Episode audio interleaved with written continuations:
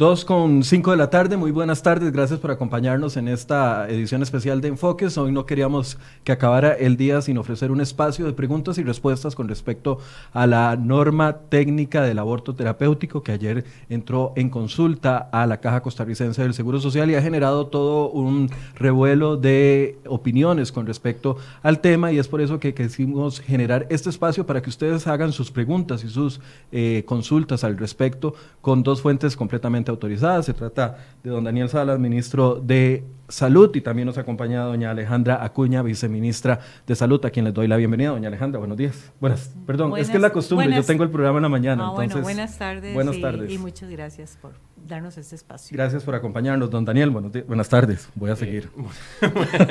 Qué vida, Buenas tardes y siempre es un gusto estar acompañando acá al programa.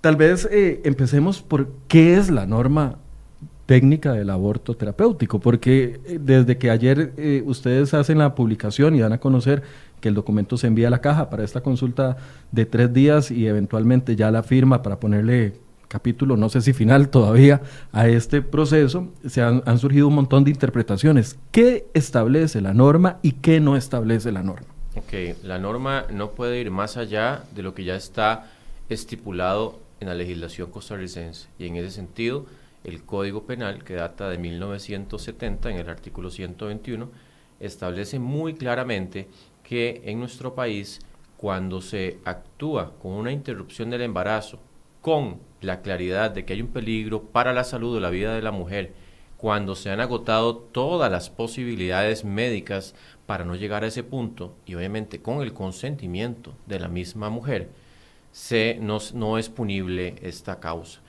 Entonces, ahí donde deriva justamente, y muchos dicen, bueno, pero si ya está en el Código Penal desde 1970, incluso en los códigos penales antes de 1970 ya estaba reconocida esta figura, ¿por qué entonces sacar esta norma y por qué sacarla 50 años después? Yo lo que he venido diciendo es que en los casos de una emergencia obstétrica, en donde hay que actuar, el médico tiene que actuar en cuestión de minutos o a lo sumo pocas horas para salvar la vida de la mujer, el médico ha sabido hacerlo a lo largo del tiempo, ¿verdad? Pues ahí mayoritariamente no ha habido tanto problema. Pero cuando el peligro para la salud o la vida de la mujer no es inmediato, sino que está presente, pero se puede materializar o se, va, o se va a materializar en cuestión de semanas o meses, aquí no ha habido claridad. Y muchos médicos justamente nos han dicho, nosotros no sabemos cómo actuar, tenemos miedo porque no hay un procedimiento claro que establezca cómo, cuáles son los pasos que se deben dar y la paciente también. La paciente no ha tenido claridad en cuáles son sus derechos, en cómo es ese procedimiento, en que se le hable claramente, que esta misma norma establece que tiene que hablarse en un lenguaje muy claro a la mujer para que entienda justamente cuáles son sus opciones. Entonces, por eso es que surge esta norma que es para salvar la vida o la salud de la mujer cuando se han agotado todas las posibilidades en medio de un embarazo, eso es importante, se agotaron todas las opciones, todos los tratamientos posibles y que ella esté consciente y eh, consienta también el, el, hecho de que se va a interrumpir el Ahora, don Daniel, el, el hecho de... Eh, se ha cuestionado en las últimas horas, desde que se dio a conocer la, la, la norma, el borrador de la norma, algunos sectores han cuestionado de la cobertura que tiene el Ministerio de Salud para ejercer este poder de vía decreto dar la norma terapéutica. El Ministerio de Salud está claro en que bajo su cobertura, bajo su mandato, bajo su ley constitutiva, tiene esta potestad. Claro, o sea, que estamos claros de que tenemos la potestad, estamos súper claros porque eso está por ley general de salud, establece que somos el ente rector en el país e incluso desde la misma constitución se establecen las, pero en la ley general de salud queda muy claro que nosotros somos el ente rector tiene que fiscalizar, que tiene que establecer la normativa a nivel nacional para salvaguardar y proteger la salud de las personas.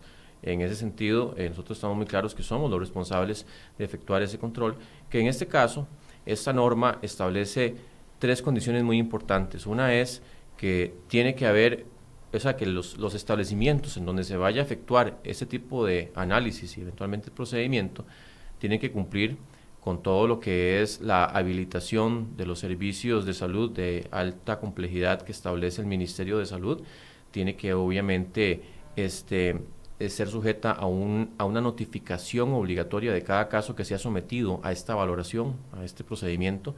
Va a haber una notificación en donde ya el Ministerio de Salud definió cuáles son las variables que están por obligación todos los profesionales a notificar al ministerio para tener una claridad de cuáles centros están haciéndolo, eh, qué diagnósticos están manejando, cuáles son los resultados de esa valoración.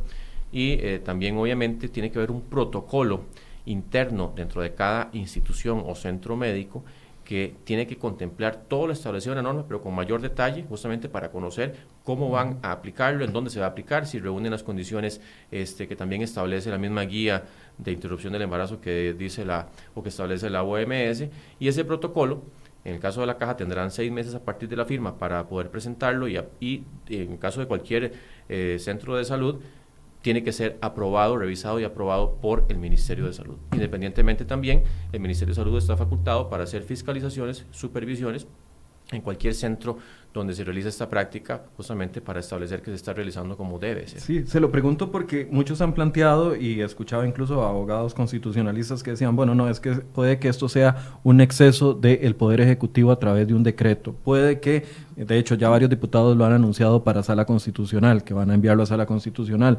Algunos dicen, se está metiendo en un tema que tenía que legislarse y esas son preocupaciones que filtran en la población. Entonces, por eso quería ver si definitivamente ustedes están completamente seguros de que esto no se va a caer en sala constitucional, que no se metieron en la autonomía de la Caja del Seguro Social, que no están metiéndose en labores que tienen que ser vía legislación por medio de una ley. Ok, al respecto, el, ya hay mucha jurisprudencia, las mismas leyes, que el Ministerio de Salud es el ente rector y que la normativa que establezca en términos de salud debe ser de acatamiento obligatorio en todo el territorio nacional, independientemente de cualquier autonomía. Obviamente la autonomía de la caja está conferida a nivel institucional, eh, perdón, constitucional, pero ya hay mucha claridad en que esa autonomía es sobre todo administrativa, es su manera de organizar cómo funciona internamente. Pero las grandes eh, indicaciones en salud que, justamente le corresponde al Ministerio de Salud, ellos deben acatarlas en, ese, en ese caso. Y la misma caja lo reconoce, la misma caja lo, ha establecido. Este, y eh, con respecto a, esto no es una norma que viene a normar justamente el artículo 121 del Código Penal. O sea, nosotros no podemos normar el Código Penal, lo que normamos es el procedimiento médico que se deriva de esa excepción a la punición que establece el Código Penal cuando se aplica una interrupción del embarazo para salvaguardar la vida o la salud de la mujer. Y en eso hay que ser muy claros, porque aquí hay gente que quiere enredar y que nosotros estamos metiéndonos casi que a decirle al juez cómo tiene que valorar o que si no estamos en, ningún momento invadiendo ningún terreno este, que no nos corresponde, tanto ni el legislativo ni el judicial. Es una norma técnica para guiar a los pacientes, a los médicos y al personal eh, director de los centros de salud donde se va a hacer este procedimiento, donde se va a valorar, para que justamente sepan cuáles son los pasos que deben dar para poder cumplir con lo que establece el 121. Pero no es que estamos ni invadiendo el territorio legislativo, que no podemos jamás hacer una ley. Nosotros estamos claros que eso es una competencia del legislativo y no podemos tampoco hacer una norma para que el juez decida porque no es nuestra competencia. Doña Alejandra, eh, tal vez esto es más fácil explicarlo desde la experiencia, desde, la, desde los ejemplos vivos. Y muchos conocemos los ejemplos de las dos eh, personas que demandaron al país ante la Corte Interamericana de Derechos Humanos, pero en el día a día esto tiene un rostro humano que depende de la cantidad de personas que vayan a, beneficiarse de la norma, o sea, ¿cuál es el rostro humano, el lado humano de esto, ya aprovechando de que además usted lo experimentó en carne propia y además eh, tiene formación en este campo? Bueno, eh, muy importante lo que ha planteado el señor ministro, ¿verdad? Que es una norma eh, para actuar cuando este, interrumpir, digamos, el el embarazo cuando está en peligro la salud o la vida de una mujer. ¿verdad? ¿Y, qué casos tenemos? Yo creo que todos podemos revisar a nuestro alrededor probablemente muchos, ¿verdad? Empezamos y le preguntamos a familiares, a, eh, ahorita mismo hemos estado revisando, eh, yo recibiendo mensajes de gente que me dice, gracias por hablar por nosotras también, la gente conocida, gente del Ministerio de Salud, ¿verdad? Que, yo que ha experimentado situaciones similares. Bueno, en mi caso, este, yo como enfermera obstetra, ¿verdad? Eh, experimenté esta situación. En mi caso fue eh, una, una mola, una especie de tumor que se da este, en el momento en que ocurre la, la fecundación. Este, yo, conocedora de la materia, yo solicité por supuesto, al personal médico que actuara eh, de forma pronta, porque ¿cuál era el temor? Bueno, mi temor era, eh, la mayor parte de casos terminan eh, con una extirpación de útero, entonces mi temor era de no ser mamá. Fue mi primer embarazo. O embarazo en ese se llama embarazo molar. Entonces, pero bueno, no, me dejaron prácticamente dos semanas hasta que pasó un médico conocido y me dijo, ¿qué estás haciendo aquí? Y ya le dije, mira, me dice, no, inmediatamente procedió a hacerme el, el procedimiento, que en este caso es un legrado lo que, lo que aplicó, ¿verdad? Pero bueno, hay, hay procesos de este tipo que se me dio a mí, pero empezamos a revisar y, y hay, hay bastantes mujeres por, este, por procesos eh, cualitativos, que yo creo que eso es importante, eh, que también se nos ha estado diciendo. Bueno, ¿dónde están los números? Sí, números no tenemos. ¿Por qué no tenemos números? Porque no ha existido una aplicación de un procedimiento de ese tipo donde estemos registrando la cantidad de, de, mujeres que han pasado por este tipo de procedimientos. ¿Qué ha pasado en el histórico? Las mujeres que han pasado por esta situación terminan con un legrado o con una sí, de, de, útero. De útero y no, y no queda, no, pero no tenemos números. O sea, ¿por qué no quedan números? Porque este procedimiento no ha estado este, realmente con una guía, con un protocolo que diga que tiene que, este, que registrarse. Y como tal no se ha registrado. Por eso la norma tiene un artículo que plantea claramente de qué forma hay que registrarlo. Y eso es lo que nos va a permitir realmente tener datos y, por supuesto, pues, eh, tener, digamos, esa información. Pero aquí hay algo importante y yo creo que desde la mañana lo hemos estado repitiendo.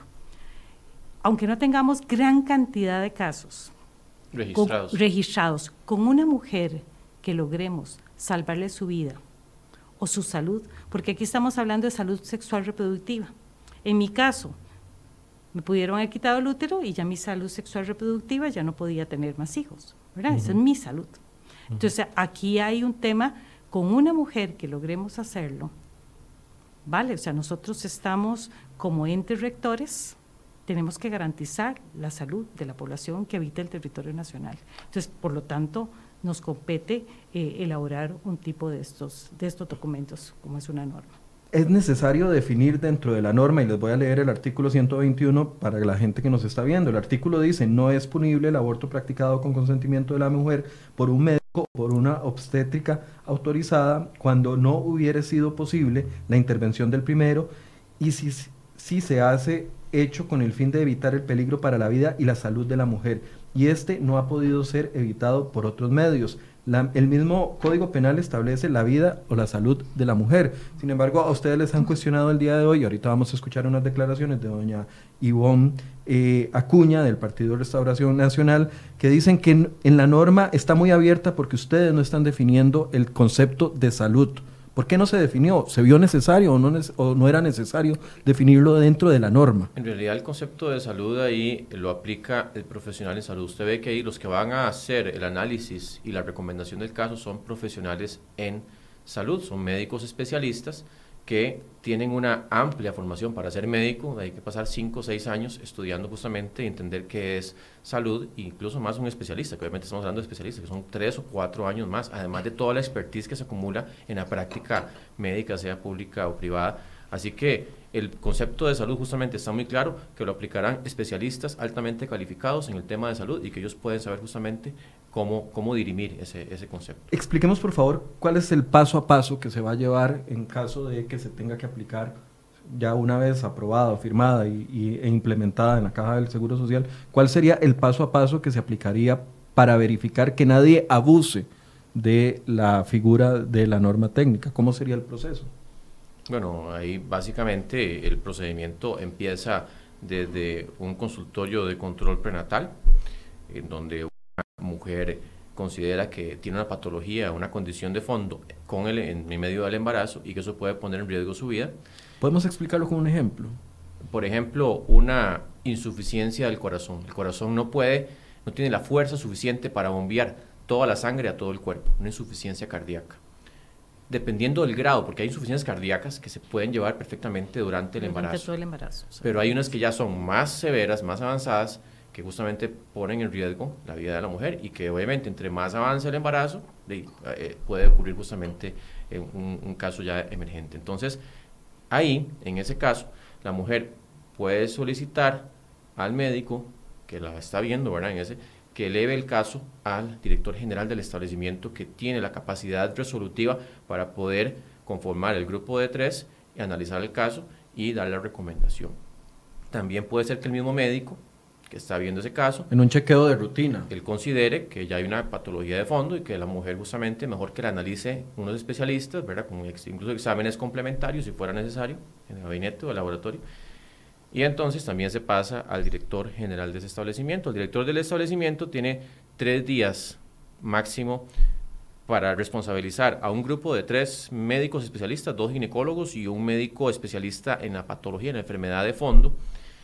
Y este, en esos tres días siguientes ellos tienen que dar esa recomendación en donde van a considerar los exámenes de apoyo, eventualmente incluso si consideran alguna interconsulta o otra especialidad médica también lo pueden hacer. Y ya con todo ese contexto, con todo ese análisis, ellos dicen, ¿se recomienda o no se recomienda? Igual siempre la mujer es la que eventualmente decide y ahí se va a quedar constatado en el expediente, así está la norma, tiene que quedar claro en el expediente que se analizaron, qué exámenes se analizaron, qué alternativas terapéuticas se descartaron o se están incluyendo y al final qué se le está ofreciendo justamente a la mujer en términos de la recomendación como una ponderación total. Si en ese caso la recomendación es positiva, o sea que se interrumpa el embarazo, la mujer dirá, bueno, con toda esa evidencia que la norma también establece, se le tiene que explicar muy claramente, no es en términos médicos, es en términos muy sencillos. Eh, la mujer podrá decir ahí, yo está bien, entonces eh, opto por la interrupción del embarazo, porque si no, mi, mi, salud se me va a ver perjudicada enormemente, voy a quedar con una secuela. Por ejemplo, en el caso de una mola hidatidiforme, que puede perfectamente terminar en una extirpación del útero y una imposibilidad de ser madre futuramente, o este, bien en el caso de que la vida misma, de que, como le digo, un cáncer que tiene que ser abordado por quimioterapia, una, intervención por quimioterapia, y que si no se hace, de, la sobrevida va a ser muy corta, ¿verdad? prácticamente queda eh, truncada la vida en los siguientes meses. Hay diferentes condiciones, entonces en ese sentido la mujer puede decir, continúo, asumo el riesgo, o no continúo. Siempre está ese, ese consentimiento. Si el grupo dice que no recomienda la interrupción del embarazo, todavía esa mujer tiene una opción de hacer una, una apelación, ¿verdad? Una, reconsideración, una reconsideración donde el director general entonces, el mismo director conforma otro grupo de tres, en ese caso tienen dos días para hacer otra análisis posterior y ya en ese caso se cierra eh, la, la, vía que se abrió del, de, la, de, la, valoración médica. Esto es muy común cuando uno está frente a uno, una enfermedad complicada en la caja del Seguro Social, es muy común que a uno lo llamen a una junta de médicos donde se decide, se decide el futuro de los procedimientos que le van a hacer a uno. Este es un filtro similar. Es similar, realmente eso es lo que se pretende hacer una, una, una interconsulta eh, por especialistas y son ellos los que van a dar la valoración y repetimos, la madre es la que tiene en ese momento o la, la mujer la que tiene la, la última palabra. Si la mujer decide continuar con el embarazo a pesar de los riesgos médicos que se le están haciendo, eh, se le están avisando, advirtiendo, puede continuarlo. Por supuesto, es una decisión siempre de ella. Aquí no se va, no es una norma para obligar y no se puede, de hecho, legalmente no se puede obligar a ninguna mujer a interrumpir su embarazo. Es una decisión que al final corresponde a la mujer o bien si tiene un problema cognitivo o volitivo, ¿verdad? De decisión, pues ahí sí tendrá que actuar el tutor o el responsable, digamos, en ese caso. De, ¿Qué pasaría si, si una persona decide llevarlo a la segunda instancia? Entonces lo analiza el caso, primero tres médicos que tal vez lo recomienden, después lo analizan otros tres médicos que no lo recomiendan y, uno podría decir, perdón, voy a sonar muy, muy pachuco, pero como un empate, digamos, entre los criterios médicos que hay. ¿Qué, sucede en esas instancias? No, porque bueno, ahí son tres médicos, igual el empate no va a existir, siempre va a haber una decisión a favor o en contra, una recomendación, perdón, de la y este, obviamente, pues en la segunda instancia, de ya, o sea, si dicen sí, recomendamos que sí, y esa sería la decisión que se respeta si la mujer consciente que está de acuerdo en la interrupción del embarazo. Así que no es que van a ver, ¿verdad? Que si el primer grupo decidió que no y que el segundo que sí, que entonces va a haber otra instancia, ¿no? Simplemente se respeta la decisión del último grupo. Del último grupo. ¿A partir de ahí sucede algo más? Que establezca la norma. Entonces ya la norma lo que establece es que el mismo grupo médico fijará el tiempo de acuerdo al padecimiento, ¿verdad? la gravedad y la inmediatez en que tiene que hacerse esa intervención, porque la mujer puede ser que tenga, como le digo, pocas semanas de tiempo para hacer la intervención o incluso pocos días para hacer esa intervención para prolongar su vida o evitar una secuela de por vida importante en su salud. Así que ahí ya se, interviene, se, establece el tiempo para que se haga esa intervención y se tiene que hacer obviamente cumpliendo todo lo que indica la norma. Tiene que ser hecho en un lugar que reúna todas las condiciones con el equipo necesario, con los profesionales necesarios y este, que brinde esa seguridad máxima a la mujer para que el procedimiento también tiene que seguir los más altos estándares, como lo recomendamos ahí, que siga las guías de OMS, de Organización Mundial de la Salud, para interrupción del embarazo y que la mujer no vea comprometida tampoco su vida por un asunto ¿verdad? de una eh, aplicación errónea del procedimiento. Algunos diputados que adversan la, la, norma, más bien, vamos a escuchar la opinión de dos diputadas que adversan la norma. Una de ellas es la diputada Shirley Díaz. Esto va más al campo de, lo político, pero escuchemos lo que dice la diputada para poder escuchar la reacción de los eh, encargados del Ministerio de Salud. Muy buenas tardes. Yo quisiera preguntarle al señor ministro si él está dispuesto a que se abra el diálogo con el Frente Nacional por la Vida, que este primero de diciembre movilizó a miles de costarricenses por las calles de San José, pidiéndole al señor presidente que no firmara la norma que ayer publicaron contra la voluntad de este pueblo.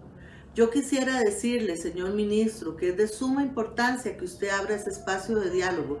Usted hoy en la mañana en un programa de televisión dijo que eso se había propiciado y usted sabe que eso es falso no ha habido diálogo con los sectores sociales, no ha habido diálogo con las iglesias, no ha habido diálogo con las organizaciones sociales que han presentado una serie de disconformidades y de preguntas con relación a esta norma. ¿Por qué no abre esa mesa de diálogo? ¿O será que nos van a ignorar igual que ignoraron el Parlamento con el hueco fiscal?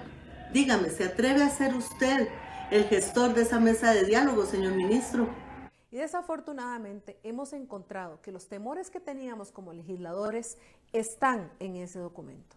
Número uno, en la justificación, ellos exponen que el aborto no debe ser solamente aplicado cuando la vida de la madre está en eminente peligro, sino que también debe ser aplicado cuando la salud de la madre está en peligro. Pero no hacen una definición del término salud en este documento. Entonces la pregunta es, ¿cuál definición es la que aplicaría? la de la OMS, una definición que definitivamente es inalcanzable.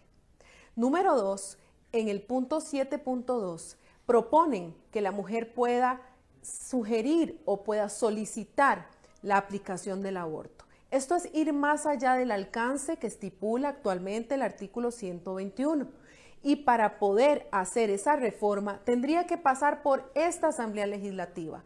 El poder legislativo es el único que está facultado para elaborar leyes o hacer reformas a las leyes actuales. Por esa razón, estaríamos presentando ante esta pretensión del Ejecutivo un recurso de amparo. Insistimos en que no hay necesidad ni por el tema jurídico ni por el tema médico de una norma técnica. ¿Cómo se construyó esta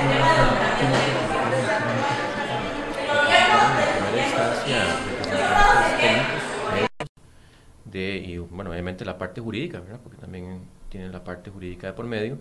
En la primera fase, eso fue construido con la conducción del Ministerio de Salud, pero hubo participación de personal de la Caja Costarricense de Seguro Social, del Colegio de Médicos, del Colegio de Enfermeras y de la Academia Nacional de Medicina. En la segunda fase se seleccionaron profesionales connotados también del sistema de seguridad social, eh, dos ginecólogas, un psiquiatra y también hubo participación de un ex magistrado que fue consultor también jurídico, además de una consultora que, jurídica que ha estado muy eh, eh, en conocimiento de los casos de Ana y Aurora y que justamente ha servido como mediadora en, en la parte con Cancillería en todo este proceso y obviamente también mi participación directa este, y pues también de la doctora Acuña ya en, sus fases de ajuste eh, final. Ha sido un asunto como usted lo ve, obviamente pues mi participación podría decir que es, que es también dual porque tengo un rol político, pero en realidad mi participación ahí es como médico también, como médico que conoce muy bien también de esos casos y que como le digo, en realidad el trabajo que se ha hecho es sumamente técnico. Aquí no ha habido participación de nadie que no sea técnico porque la norma es técnica, es, es para guiar el procedimiento médico en apoyo al cumplimiento del 121. No es normal el 121, que eso es muy importante. en lo que vimos ahí de la señora diputada, ¿verdad? Que establecía... Tal, vez porque eh, ellas establecen dos panoramas distintos, ¿verdad? Tal vez específicamente sobre el. Le preguntaba esto, de quiénes participaron para llevar a la respuesta de doña Shirley Díaz. La diputada dice, es que abre una mesa nacional. O sea, eso es algo que les pasa por la cabeza en este momento. Es que una norma técnica para un procedimiento médico no se abre así en una mesa nacional. Eso justamente se trabaja a nivel técnico y ahí es donde se ha mantenido.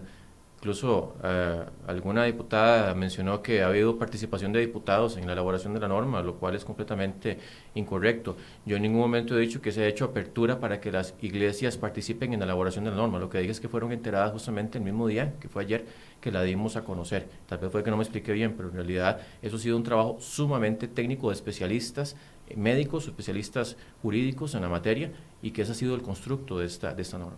Sí, lo, lo pregunto porque no voy a dar mi opinión, quiero dejarlo eh, eh, en la opinión de ustedes, pero será necesario efectivamente que las iglesias opinen con respecto a una norma técnica de, un proceso tan especializado como es esto.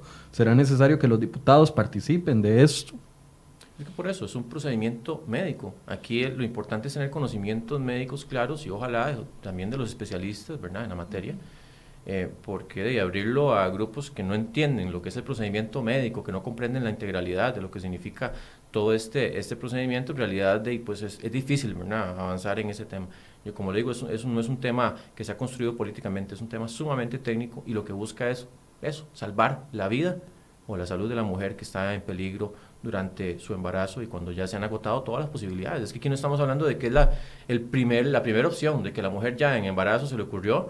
No, ustedes ven que el procedimiento es riguroso y justamente somete a que tiene que constar en el expediente muy claramente y ese expediente tiene que estar a los ojos del ente rector, que es el Ministerio de Salud, que se han cumplido con todos los, los preceptos que establece el 121. Aquí no estamos inventando nada, agregándole nada a 121 ni quitándole nada a 121 ustedes lo ven. Y yo invito también a la gente que tiene dudas que pueda en la página web del Ministerio de Salud, www.ministeriodesalud.go.cr. Hay un botón ahí en la, en la pura entrada de la página donde pueden darle norma técnica y ahí pueden bajar ese documento para que lo puedan leer. Hasta ahí también hay un video corto explicativo en donde dice qué es la norma técnica y hay incluso ejemplos de casos que se pueden ser sometidos a la valoración de la norma, al, procedimiento que establece la norma y qué podría pasar en cada caso también para que la gente tenga mucho más conocimiento y más claridad. Porque vea que estos grupos incluso han estado en contra de la norma sin ni siquiera conocerla. ¿verdad? es difícil decir que uno se puede sentar a dialogar con posiciones tan radicales que dicen no hay justificación nunca para que exista una norma técnica, ¿verdad? Y yo creo que aquí eh, eh, el hecho de no tener la norma ha hecho que muchas mujeres queden con secuelas o pierdan su vida después del embarazo o incluso las que no han sido documentadas del todo, porque no podemos decir que lo, verdad que todos los casos han sido documentados.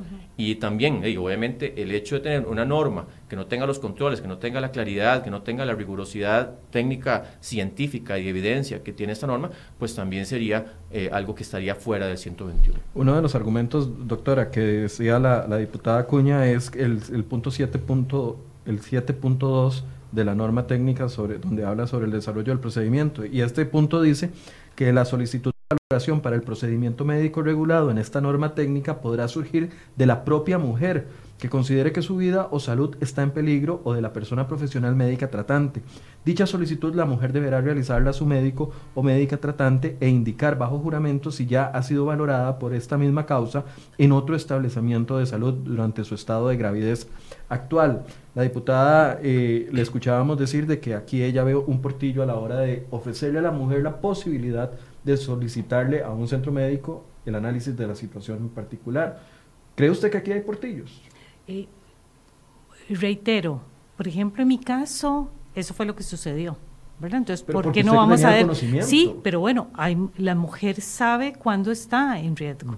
La mujer sabe cuándo está eh, eh, con alguna situación de su salud y que quisiera ser sometida a una valoración. Ella tiene su derecho a hacerlo. Entonces, por lo tanto, aquí este, no es un portillo, sino es en ese momento con la valoración del médico tratante que se ve la posibilidad de someterse a esa valoración eh, superior. Entonces eso es importante. Yo quiero aclarar que no es que la mujer está solicitando la interrupción del embarazo. No, una valoración es lo que solicitando la valoración médica. Yo no puedo solicitar directamente la interrupción. Ella solicita la valoración, médica. quiero poner un ejemplo claro que decía la, la, diputada. Si una mujer, porque ella eh, decía que ha escuchado mujeres que hacen todo lo posible por no tener a su hijo.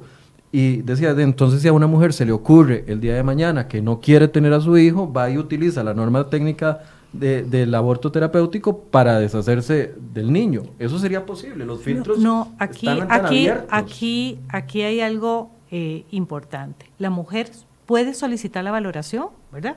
Porque la solicita la valoración. Y para eso está el equipo técnico especializado, para eso están los, los tres especialistas, los dos ginecólogos y el especialista o la patología que esté asociada. Por ejemplo, en este caso, una mujer que porque diga que tengo un problema de una estría, que, le salió, ahí, no hay ninguna patología de fondo, o porque, bueno, o porque tengo un tema, digamos, mental, porque estoy, si no me suicidio, una patología psiquiátrica, va a estar un psiquiatra. Y esa valoración se tiene que hacer y documentar. Hay bastantes casos en que eh, este, si se le da un tratamiento apropiado a la mujer durante el embarazo, no es necesario interrumpirlo. Volviendo a la, patología original. y, recordar lo que dice el 121, cuando se han agotado todas las vías posibles este, de atención médica. El doctor lo ha dicho. Cuando es el último recurso para abordar su salud, para abordar y su salud y evitar el peligro eh, ¿verdad? a que pierda su vida. Es un tema que, que, creemos importante reiterar, ¿verdad? Este, eh, para eso existe la valoración de los especialistas y son ellos los que van a determinarlo. Sí, en esta, volviendo a la patología que explicaba el doctor Salas antes con respecto a una condición cardíaca extrema. Si aún así, viendo el, en esta junta de médicos donde estará el ginecólogo y donde estará el especialista eh, en, eh, cardíaco y toma la decisión que aún así el embarazo puede continuar bajo estos estándares, ahí estaría el filtro, digamos. Ahí estaría el filtro, exactamente. La mujer tiene el derecho a una segunda, ¿verdad? Lo que habíamos hablado, de una segunda eh, este, opinión o, o, digamos, valoración pero bueno, si esa segunda valoración plantea que no, este, que no se interrumpe el embarazo, se continúa, eh, la mujer debe continuar con el embarazo. Voy a leer algunas de las preguntas que nos están llegando. Dice Mónica Acosta, la gran pregunta es ¿por qué usted, don Daniel, tomó el, no, por qué el, eh, tomó el poder ejecutivo y no lo llevaron al poder legislativo cuando hay mayor representatividad y no se impone el tema a la población? Es que vamos a ver, todo lo que es normativa técnica en materia de salud, el Ministerio de Salud está facultado por ley a emitirla. Así funcionamos desde siempre. Desde, la Ley General de Salud. Desde la Ley General de Salud, las normas que emitimos son muy frecuentes y justamente a la caja y a los, en el caso del, del sector privado, le toca hacer los reglamentos internos o los protocolos internos para poder aplicarla. Pero aquí no estamos haciendo ninguna ley nueva. Como le digo, ya es algo que está hace más de 50 años en un código eh, penal que justamente por la no claridad de cómo aplicarlo, lamentablemente ha habido y seguimos recibiendo ejemplos de casos de mujeres que están diciendo pasó esto y esto y esto y a mí tuve que casi que salir del país y tuvo recursos para justamente poder vivir o poder evitar una secuela de por vida que dejara porque aquí estamos hablando también de familias, estamos hablando de, de hijas, de madres, de tías, de esposas, y yo creo que aquí cuando se habla Claro, y si se puede que las dos vidas salgan adelante, perfecto, se hace. O sea, dependiendo de la edad gestacional, se logra. Pero no se vale si esa vida de la mujer está en un peligro claro, o, eh, o esa salud está en un peligro claro, obligarla a que termine el embarazo. Cuando ya se han agotado todas las posibilidades, se le dijo, este tratamiento no se puede, este sí se la va a dar y se le da y al final no responde. Ya se agotaron todas las posibilidades, es el último recurso que la mujer tenga justamente esa decisión porque al final puede dejar un esposo viudo hijos incluso, hijos, ¿verdad? Ahí, sin, sin, o con, como digo, que puede quedar con una secuela que la marque de por vida y ya no es esa persona que va a funcionar como funcionaba antes. ¿Dónde está la importancia y los derechos de la vida del no nacido? Es que, como le digo, aquí eh, se trata obviamente de dos bienes, también dos bienes jurídicos tutelados por la ley, y aquí es también el, el derecho a la mujer de poder decidir cuando es el último recurso, el último recurso porque tampoco se trata, como le digo, de obligarla, cuando ya no hay ninguna opción y el peligro es inminente, de obligarla a que ella no, o sea, que tenga que tener eh, el hijo y al final ella puede morir o como le digo, quedar secuelada. Esto es un asunto de un derecho también que ella tiene como mujer y que no se ha respetado justamente por no tener un procedimiento claro a lo largo del tiempo en la parte específicamente de cuando el riesgo no es inminente, cuando no es una emergencia obstétrica. Yo no sé si la doctora... Sí, aquí hay, algo, aquí hay algo importante y yo creo que también lo, lo hemos mencionado. O sea, probablemente si estuviéramos hablando de hombres no estaríamos en esta discusión. Sí, si fueran hombres los que se si fueran hombres los que se embarazan o los que tuvieran, no estaríamos en esta discusión. Aquí estamos también pensando en mujeres que siempre tenemos que someternos y siempre a, a todos los mandatos masculinos. ¿verdad? Entonces es un solo tema de etapas tempranas del embarazo. Eh, ¿O no necesariamente? No necesariamente, no necesariamente, por eso habla interrupción eh, este, del embarazo. Es que porque eso es, a nivel jurídico, se distancia de la definición médica de aborto, porque la definición médica de aborto es 20 semanas no más. Eh, la definición jurídica en realidad se refiere a la interrupción del embarazo en cualquier momento, que ya sabemos que a partir de las 24 semanas hay posibilidades de que el producto vaya a, sobrevivir, ¿verdad? Hay posibilidades aumentadas y obviamente entre más la estacional avanzada, pues más hay posibilidades, pero... Pero igual se podría tomar la decisión con todos los parámetros médicos a un mes o a, seis o siete meses. por supuesto, por supuesto.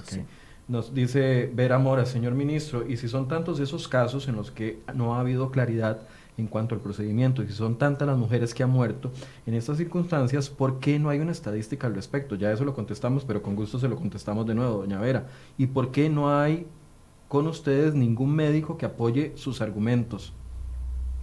Los médicos le aseguro que sí existen, doña Vera. Eh, o sea, los mismos médicos que han participado en la elaboración de esta norma, como le digo, que son médicos connotados hay médicos aquí, podemos traer muchos médicos obviamente que están a favor y en contra, porque en esto hay posiciones encontradas claramente, pero hay médicos que saben de casos y que están claro, claros en que técnicamente tiene que haber un procedimiento para poder tener seguridad al médico y seguridad a la paciente de cómo actuar.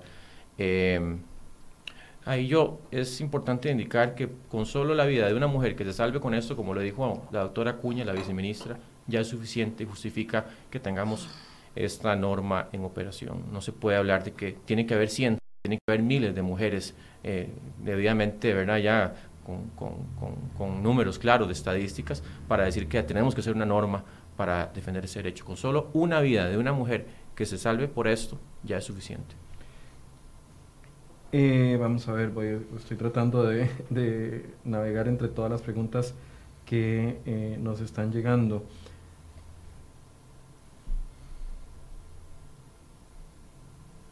cuando, cuando se da estas situaciones y sabiendo ya el panorama de que está el filtro, el procedimiento legal obligaría de una u otra forma a los médicos que no están de acuerdo por ideología, por su eh, formación, etcétera, etcétera, no estarían de acuerdo a interrumpir un, un embarazo independientemente de que cumpla con las condiciones que establece la ley, se sancionaría a los médicos, se les obligaría a tomar una decisión aunque esté en contra de sus creencias, su voluntad. Hay dos situaciones acá. La norma establece bien que en caso de una emergencia en donde la vida está de hilo y que hay que actuar muy rápidamente, ahí el médico no puede negarse a actuar. En el caso de que la vida está en peligro, la salud está en peligro, pero hay un margen más amplio para actuar, ahí el médico puede eh, optar por lo que se reconoce una norma que está jurídicamente bien claro a nivel incluso internacional que se llama objeción de conciencia. Esa objeción de conciencia justamente le da la posibilidad al médico de decir yo me inhibo de participar en ese tipo de procesos y pues obviamente eso se respeta en la norma. También preguntan, ya lo contestamos, pero con gusto se lo respondemos a doña Cinia Aguilar de nuevo. Enfermedades mentales califican en este y en este caso quién toma la decisión. Eh, ahí, insistimos, es el grupo eh, de especialistas, en este caso estaría conformado por dos ginecólogos y un psiquiatra, y ahí se toma la decisión. ¿Verdad? Pero eh, eh, hemos visto que gran parte de estos casos con un este, tratamiento adecuado durante el embarazo y acompañamiento durante el embarazo no es necesario la interrupción del mismo. Entonces, esto es importante también dejarlo claro. O sea, el grupo de especialistas es quien toma, digamos, la, digamos, plantea, digamos, la, posibilidad. Pero bueno, al, al, final la mujer es la que va a tomar su decisión también, si, si en caso de que el grupo plantee que es, que es posible la interrupción. Esto también lo han preguntado, pero eh, ya lo han respondido, pero en caso de una depresión grave, pregunta eh, doña Marcela Martínez. Por eso, volvemos a los preceptos de la norma. Eh, la condición tiene que ser un riesgo claro para la salud y la, vida de la mujer. Tiene que haber una depresión, porque puede ser que en depresión, pero la mujer ni siquiera, no, no, no, se está dando cuenta. pero si eso ya está poniendo en riesgo su vida, su salud, y eso se logra determinar objetivamente, y, es muy importante, y no hay tratamiento que logre compensar esa depresión profunda, no existe, pero que sí hay opciones, hay opciones terapéuticas que se pueden dar durante el embarazo. El mismo psiquiatra que participó en la confección de la norma nos decía, hay muchas opciones terapéuticas y se puede compensar a esa mujer durante ese cuadro. Pero al final, como decía la viceministra, ese, ese grupo de médicos, donde habrá un psiquiatra y dos ginecólogos, valorarán toda la situación y verán las opciones terapéuticas que se pueden abordar, todo el asunto de la complejidad, su grado de depresión, qué repercusiones tiene en el sentido del peligro para la salud de la vida y al final se toma esa decisión o esa recomendación para que al final la mujer diga, bueno, sí, opto o no opto por la interrupción del embarazo. Dice Melida Luconi, ¿qué pasa con los embarazos en los que el feto no tiene posibilidad de vida extrauterina, como un feto acardio, acéfalo o siameses? ¿Se puede solicitar la interrupción? Hay un artículo específicamente en la norma que, que establece, eh, digamos, la solicitud de parte de la, de la, de la mujer, pero pegado al, al artículo 121. O sea, ¿verdad? Cuando sí, sí, tiene que cumplir, o sea, eh, que tiene que, este, que esté en riesgo su vida o en peligro su vida o su salud. ¿Qué esperan para los próximos días? Eh, la, la consulta con la Caja del Seguro Social no es vinculante. No es vinculante es obligatoria para hacerla para nosotros, pero no es vinculante. Pero ya la caja lo conocía, porque participó de la confección de la norma. Bueno, participaron funcionarios de la caja, pero formalmente, como institución, digamos, ellos participaron en la primera fase, que fue la base de la, norma, eh, pero en la última ajuste que se hizo, que en realidad se mejoró mucho, se clarificaron mucho los conceptos y el procedimiento en sí, ellos no la, no la conocían y en ese sentido pues estaremos recibiendo las observaciones que nos haga la Caja Costarricense de Seguro Social, se verá si es necesario hacer algún ajuste y se procede a la firma. ¿Y ¿Se tiene estimado el día de la firma? No, porque eso va a depender justamente de las observaciones que de la caja, ¿verdad? Pero lo que sí es claro es que, pues, se, eh, o sea, la, la, la, la, firma se tiene que dar antes del otro viernes. Se va, no, se, se, firma una vez que recibamos las observaciones de la caja, eso sí está claro, o sea, no, no va a haber eh, alguna posibilidad de que esto se vaya a ir para el próximo año. Se firma una vez que recibamos esas observaciones de, de la caja. Igual si se va para sala constitucional, dependerá del proceso que elija la, la, sala constitucional si se, se, pone en suspenso o no. Bueno, y como toda norma, está, ya lo hemos indicado anteriormente, está sujeta a procesos recursivos y pues eso ya respetamos. Obviamente la, el Estado de Derecho que tenemos y toda la institucionalidad con que trabajamos en nuestro país. Así que eso, pues, la Sala Constitucional tendrá sus tiempos y ellos decidirán, de acuerdo a los argumentos, y nosotros igual responderemos y los, eh, en el momento adecuado. Doctora, una consideración final. Si usted empieza usted y después el doctor. Sí, sí, eh, bueno, reiterar que, que esta norma es para salvaguardar la, este, la salud y la, y la vida de la mujer, ¿verdad? Que no es, una, no es una apertura al aborto libre, yo creo que eso es importante, que hay un procedimiento claramente establecido, que pueden revisarlo, que pueden este, consultarlo y que estamos anuentes a cualquier consulta que nos puedan estar realizando en nuestra página web del Ministerio. Antes, Alban Ulate dice, ¿qué pasa si un niño tiene síndrome de Down? ¿Es justificación para practicar el aborto? Eh, vamos a ver, en esos casos, o sea, eso no está contemplado en el artículo 121 per se. Como le digo, esto tiene que tener los tres preceptos que, que esté en riesgo la salud o la vida de, la, mujer, que que no exista ninguna intervención que se le pueda dar a la mujer para evitar esa interrupción del embarazo y que ella esté con ese consentimiento. Eso hay que, eso hay que indicarlo porque eso es la base al final que da fundamento sí, a no, todos no los es la condición eh, eh, patológica que pueda o de, de enfermedad que pueda traer el feto. Exactamente. Ese no, es el determinante. Ese no es el determinante. ese no es el punto de partida. es la, la vida y la salud de la mujer. Exacto. Eh, consideración final, doctor. No, la consideración final es, este, yo quiero que aquí pensemos justamente en eso, en lo que yo decía, en hermanas de ustedes, en hijas, en madres, que eventualmente, como le digo, pueden socavar, ver, ver su salud altamente comprometida con una secuela de por vida o que puedan perder su vida. No lo digo de manera inmediata, en una emergencia obstétrica, sino meses después del embarazo, semanas después de, que terminó el, el embarazo, y que no tenga la oportunidad justamente cuando ya no hay nada que se le pueda ofrecer, que ella no pueda decir, bueno, yo interrumpo el embarazo, porque mi vida también es de es mi vida, es muy importante, yo quiero seguir viviendo, y yo no quiero eso, dejar a mi esposo viudo, no quiero dejar a mis otros hijos sin madre. O sea, ¿cómo es posible que nosotros obliguemos a esa mujer cuando no hay nada más que ofrecerle y ese peligro está claro, a terminar su embarazo sabiendo que eso le significa esa, esa, esa problema de verdad de salud tan grave o de, o de su vida misma? Y lo que decía la doctora Cuña, vea, de verdad, si fueran los hombres los que estuvieran los embarazos, posiblemente no estaríamos en esta discusión, porque entonces ah, posiblemente el hombre hace rato se le hubiera reconocido claramente su derecho y la, normativa. Yo siento que aquí es un asunto también de reivindicar los derechos de la mujer en condiciones muy especiales. Esto no es un aborto libre, no es un portillo para el aborto libre, es una norma para el procedimiento médico que permite salvar las vidas de las mujeres de una forma clara, de una forma contundente, se respetan sus derechos, se respeta también el acceso a la información clara y oportuna, se protege también de alguna forma también al médico, al director de- del establecimiento de que se actuó bajo un procedimiento ya normado por el Ministerio de Salud y, re- y protocolizado por la caja en ese caso.